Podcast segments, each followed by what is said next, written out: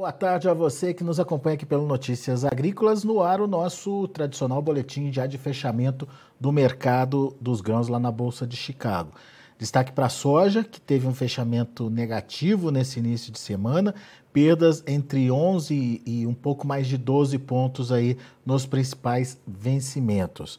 A gente quer entender como esse mercado tende a se comportar aparentemente tem trabalhado dentro de um intervalo já pré-determinado há algum tempo e não consegue sair muito desse intervalo, mas nesse sobe e desce, é, a, a formação dos preços vai acontecendo aqui no Brasil. Aqui no Brasil, por conta do dólar, a situação está um pouco melhor. A gente vai conversar sobre todos esses fatores, todos esses fatos, agora com o meu amigo Enio Fernandes, consultor em agronegócio lá da Terra Agronegócio, está lá em Rio Verde, Goiás. Seja bem-vindo, meu caro, muito obrigado por estar aqui com a gente mais uma vez. Vamos entender primeiro essa queda de hoje, Enio. É, o mercado ele está perdendo fôlego? O que está acontecendo aí com esse mercado em Chicago, em especial com a soja? Não, Alexandre, eu não vejo desse jeito. Primeiro, antes de mais nada, né, é sempre um prazer estar aqui trocando ideia com vocês. Mas eu não vejo que ele está perdendo fôlego. É, nós tivemos uma queda forte na sexta-feira, né? Agora nós tivemos mais uma queda hoje. Hoje, Chicago chegou a tradar 27, 25, 23 pontos de baixa. Nós estamos fechando com 11, 12 pontos, quer dizer, parte das perdas foram recompostas. E por que, isso aconteceu? Nós tivemos algumas turbulências, né?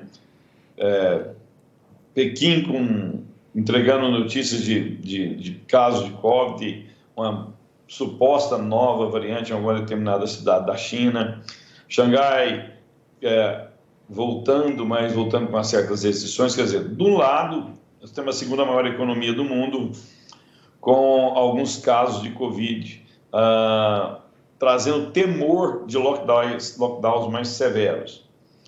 Isso na, maior economia, na segunda maior economia do mundo. Quando eu olho para os Estados Unidos, as preocupações são até um pouco mais intensas. Né? A inflação lá mostrando uma persistência muito forte e uma robustez contínua. Isso força uma, um discurso mais agressivo do Federal Reserve no que se tange a subir as taxas de juros para tentar conter a inflação.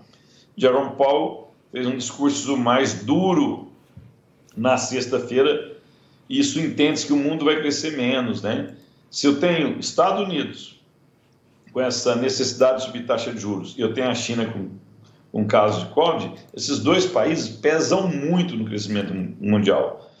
Esses dois países juntos é quase a metade do PIB mundial. Então, aqui a gente tem que ter uma atenção muito, muito apurada. Outro ponto, Alexander, é que algumas as universidades americanas, algumas já estão querendo voltar a existir, eh, exigir aulas online, e a grande maioria delas pedindo para os estudantes voltar a frequentar com máscara, quer dizer, o temor que, que o Covid já tinha passado, é, é, que ele está voltando. Então, essa incerteza nesse, nesse, nesses, nessa segunda-feira, tanto de casos na China, quanto desses casos nos Estados Unidos, mais a necessidade contra a inflação, fez com que todas, uh, várias bolsas do mundo caíssem, né? Dow Jones, Standard Poor's, Nasdaq, uh, bolsas europeias, né?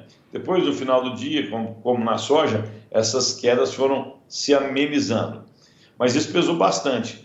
Reflexo disso, todo mundo corre para o Porto Seguro, que Porto Seguro é o dólar, né? Então, a gente viu queda na, nos equities e nas, e nas commodities, e você viu o dólar subindo.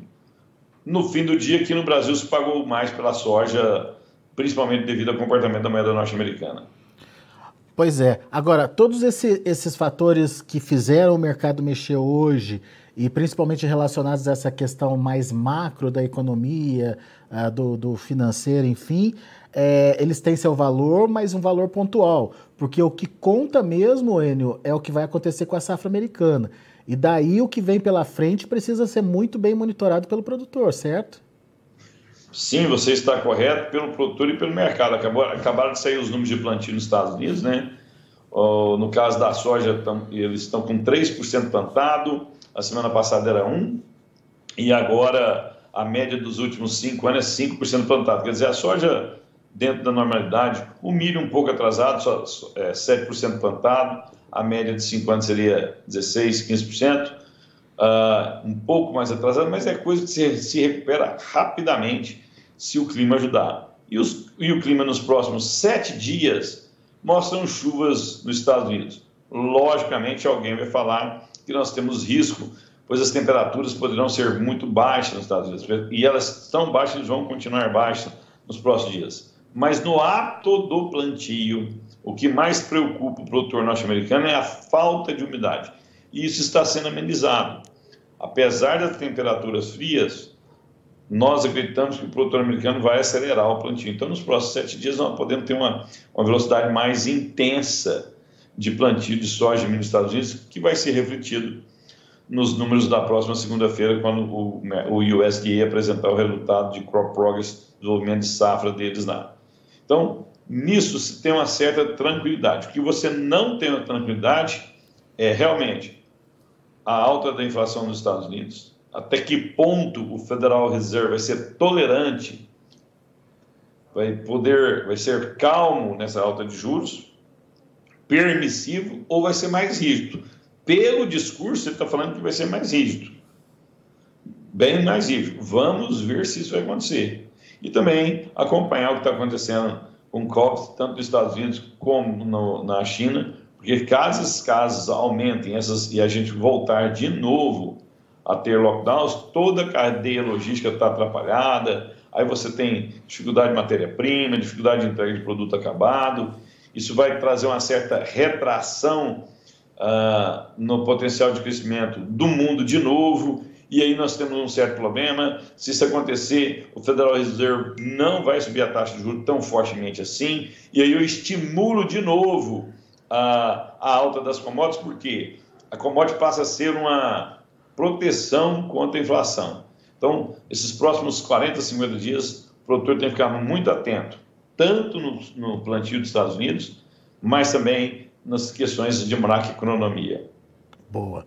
Ô, ô, ô você lembrou aí que, apesar da gente estar tá falando de altos e baixos, de altas e baixas é, da soja lá em Chicago, ela está respeitando um intervalo aí é, de preços, né? É, isso deve continuar, pela sua percepção? O que, que faria esses intervalos, tanto para baixo quanto para cima, serem rompidos aí, Enio?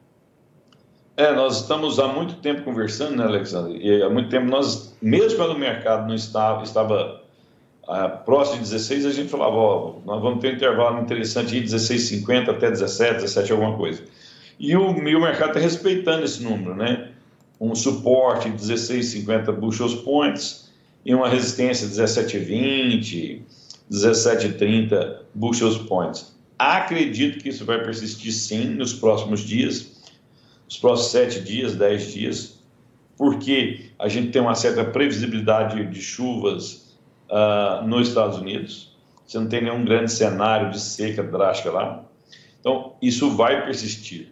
E o que, que pode romper esse suporte, quer dizer, o preço vir perto de 16 dólares por bucho, e o que pode fazer os preços romper resistências, quebrar 17,50. Vai ser o desenvolvimento do plantio, mas o clima nos Estados Unidos.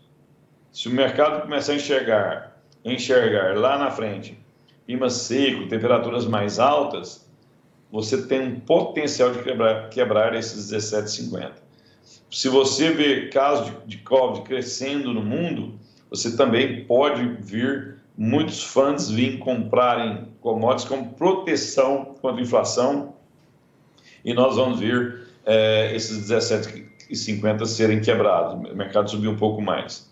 Só que, Alexander, o inverso também é verdadeiro. Um plantio indo bem, as projeções climáticas uh, com uma certa insegurança, mas nada muito grave e a gente tem uma certa acomodação nesses casos de Covid, você tem um arrefecimento da moeda americana, primeiro ponto é esse, e você vai ter o clima como principal fator. Se o clima for mais regular, menos ameaçador, é normal que Chicago rompa esse suporte de 16,50 bushels point e se aproxime mais de 16. Esses 40, 50 dias, Alexandre, vão ser extremamente importantes para o produtor Muito bem. Então, é, olhando para o que aconteceu até agora, a gente tem aí uma soja dentro desse intervalo que você bem explicou, que vai ser rompido logo adiante, assim que a gente tiver uma definição melhor aí do que vem a ser a safra americana. É, no entanto, a gente tem um, digamos, um cenário é, acompanhável, é, sem grandes é, mudanças em Chicago, mas a gente teve um cenário bastante agressivo para o produtor quando a gente fala do dólar, certo, Enio? O que, que isso trouxe de consequência aí para as negociações, para a comercialização, para a precificação da soja aqui no Brasil? Para a gente entender o futuro, é importante a gente voltar ao passado, né? Os maiores preços nos portos foram 210, 215 reais a, a saca, né? Quando o dólar estava 5,20, 5,25, 5,30. O Chicago estava um pouco mais baixo, mas o dólar estava nesses patamares. Nós vimos o dólar buscar 4,60, 4,61 e, e assistimos os preços cederem em reais. Agora, hoje, né, a gente teve uma alta forte do dólar na sexta-feira. Hoje nós já tivemos uma alta forte. Lembro que ele ter, chegou perto de testar os cinco reais. Em alguns momentos de, de, do dia, ele foi negociado a 4,95. Agora ele fechou a 4,87, 4,88, né?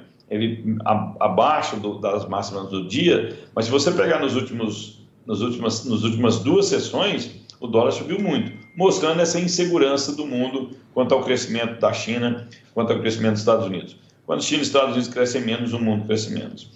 Então, isso trouxe de novo as oportunidades para o produtor vender soja nos portos a 200 reais. Mesmo com Chicago reais. em e queda... E você ter a chance de vender a 200 reais, a é, 10 reais, 12 reais, 15 reais abaixo do máximo de preço do, do mercado no ano, são excelentes oportunidades. Então agora o produtor tem que olhar com muita atenção e capturando esses momentos de valorização da soja. E no dia que tiver algumas grandes realizações, ele recuar e nós teremos sim é, muita volatilidade, tanto na norte-americana quanto também em Chicago, um pelo clima, outro por essa tensão política. Né? De novo, nós vimos aí declarações de ministro do Supremo Tribunal Federal é, colocando uma certa temperatura na política, né? E aí você tem a resposta do presidente Bolsonaro, você tem resposta de outros poderes na nossa visão, daqui até a eleição, isso vai se intensificar dia a dia, não vai amenizar. E caso nós estejamos corretos, nós vamos ver essa volatilidade da moeda norte-americana. Achei interessante essa, essa sua fala de volta acima dos 200 reais nos portos, porque apesar da queda em Chicago, então, a retomada do dólar acabou compensando aí. Isso. Ah, a queda de Chicago foi compensada pela alta do dólar. Ah, a gente tem que entender um, um ponto, né? São quatro fatores que pesam na prestação da soja: Chicago, prêmio, o basis, que são as despesas que a empresa a trading tem de pegar a sua soja e levar para o porto, e o, a margem da trade, tudo isso compõe o, o base, e o dólar. O dólar é o principal fator que pesa na precificação da soja. Toda vez que você vê uma alta forte no dólar, na grande maioria das vezes, essa alta compensa a queda desses outros três itens. Ele, o, o resultado dele é imediato na sua comercialização.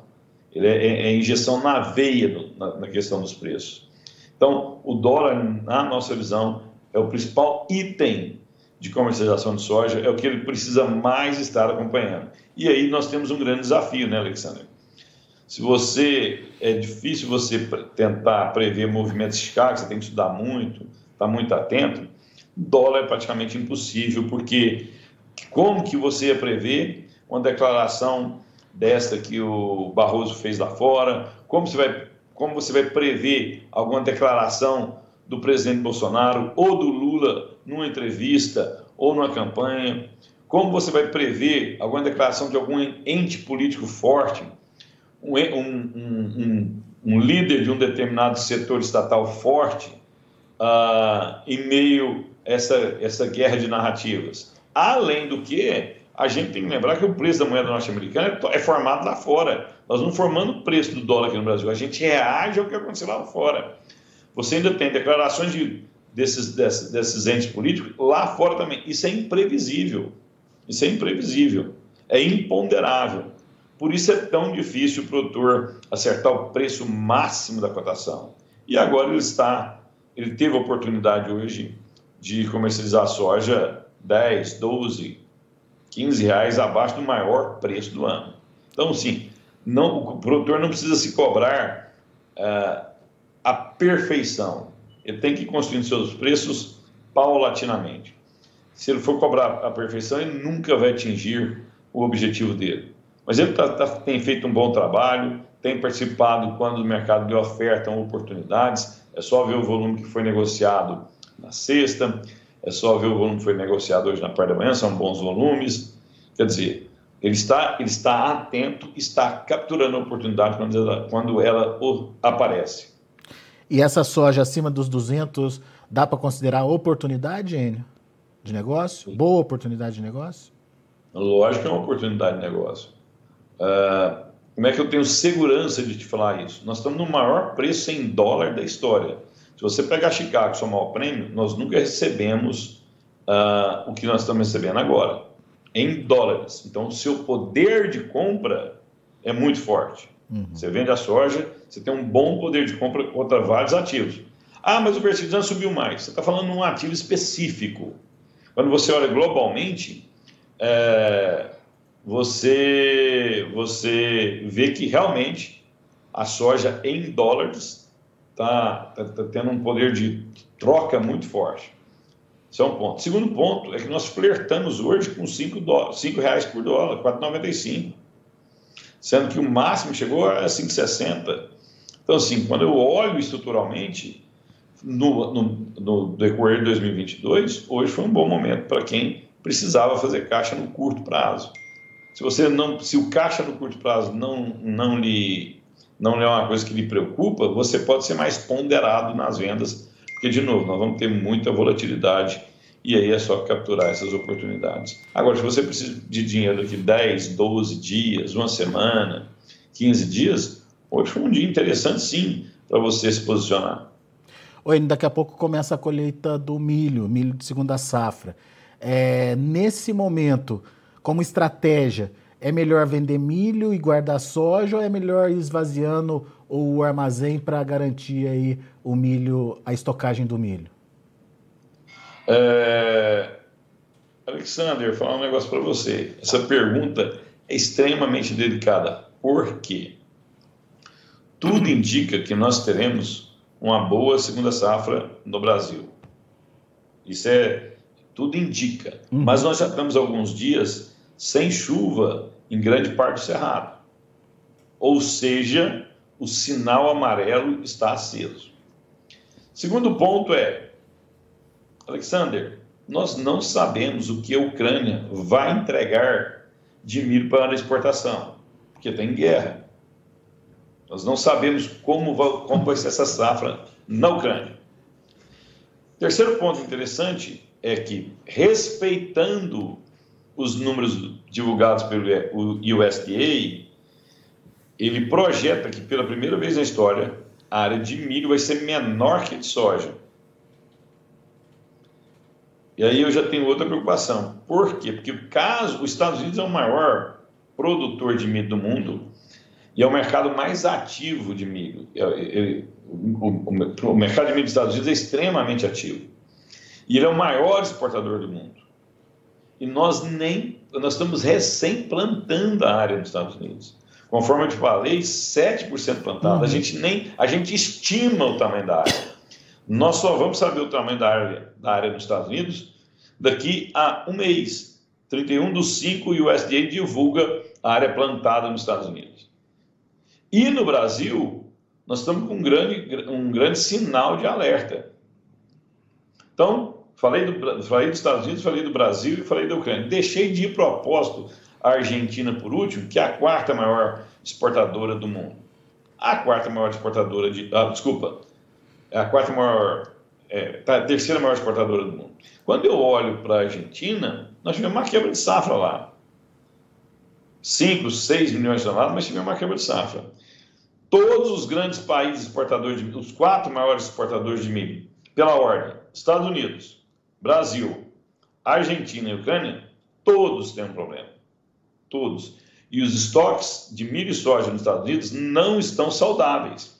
Então você tem um risco aí dos preços do milho subirem ainda mais. É só você ter um pequeno problema na segunda safra no Brasil e, ou algum problema nos Estados Unidos. E nós estamos falando de milho a 8 dólares por bucho, flertando com 8 dólares por bucho. Tanto é que no fim do dia, o milho resistiu às quedas. Caiu trigo, caiu soja, milho fechou em alta. Então, assim, uh, as duas culturas têm potencial de alta, as duas culturas estão extremamente valorizadas, e, e, e, eu acredito que quem precisa do milho, o demandador físico do milho, perdeu uma grande oportunidade 10, 15 dias atrás. É, quando a gente viu o preço do milho ceder fortemente na B3, o dólar ceder fortemente. Caso esse dólar volte a, a operar a R$ reais por dólar, vai dar uma competitividade muito grande para a exportação brasileira no momento que o mundo tem insegurança de milho. Então eu teria muito cuidado se eu fosse um demandador de milho. Eu construiria, eu, eu não, eu não é, abriria, abriria mão de oportunidades de milho caindo de preço se ele construir seus estoques, porque pode ter um problema muito sério. Boa, Enio. Muito bom. Meu amigo, muito obrigado mais uma vez por estar aqui com a gente, nos ajudar a entender um pouquinho a dinâmica desse mercado. Volte sempre, Enio. Alexandre, eu queria agradecer sua paciência. Hoje o nosso bate-papo foi um pouco mais tarde por questões é, profissionais nossas e você foi bem paciente com a gente. Um grande abraço, uma fantástica semana. Que Deus ilumine a todos. Tchau, tchau. Valeu, Enio. Você é parceiro nosso aqui. Abraço para você. Até a próxima. Abraço. Tá aí, Enio Fernandes, Terra Agronegócios, aqui com a gente no Notícias Agrícolas, trazendo as informações do mercado. Vamos ver então como encerraram as negociações lá na Bolsa de Chicago. De olho na tela, milho caindo, 12 pontos e meio, 17 dólares e 3 centos por bushel, julho 16,75, queda de 12,75, agosto 16 dólares e 21 centos por bushel, 11 pontos e meio, setembro 15 dólares e 38 centos por bushel, 12 pontos mais 75 de queda. Dia vermelho, portanto, para a soja lá em Chicago. Vamos ver o milho. Na contramão, milho encerrando em alta, como bem lembrou o Enio aí, maio 8 dólares por bushel, 7 pontos mais 25 de elevação. Para julho, 7 dólares e 98 centos por bushel, 9 de alta. Setembro, 7,51, alta de 6 dólares por bushel. Dezembro, 7 dólares e 34 centos por bushel, uma alta de 9 pontos e meio. E para finalizar, o trigo. Para julho, 10 dólares e 72 centos por bushel, queda de 2 pontos mais 75. Setembro, 10,71, queda de 2 pontos.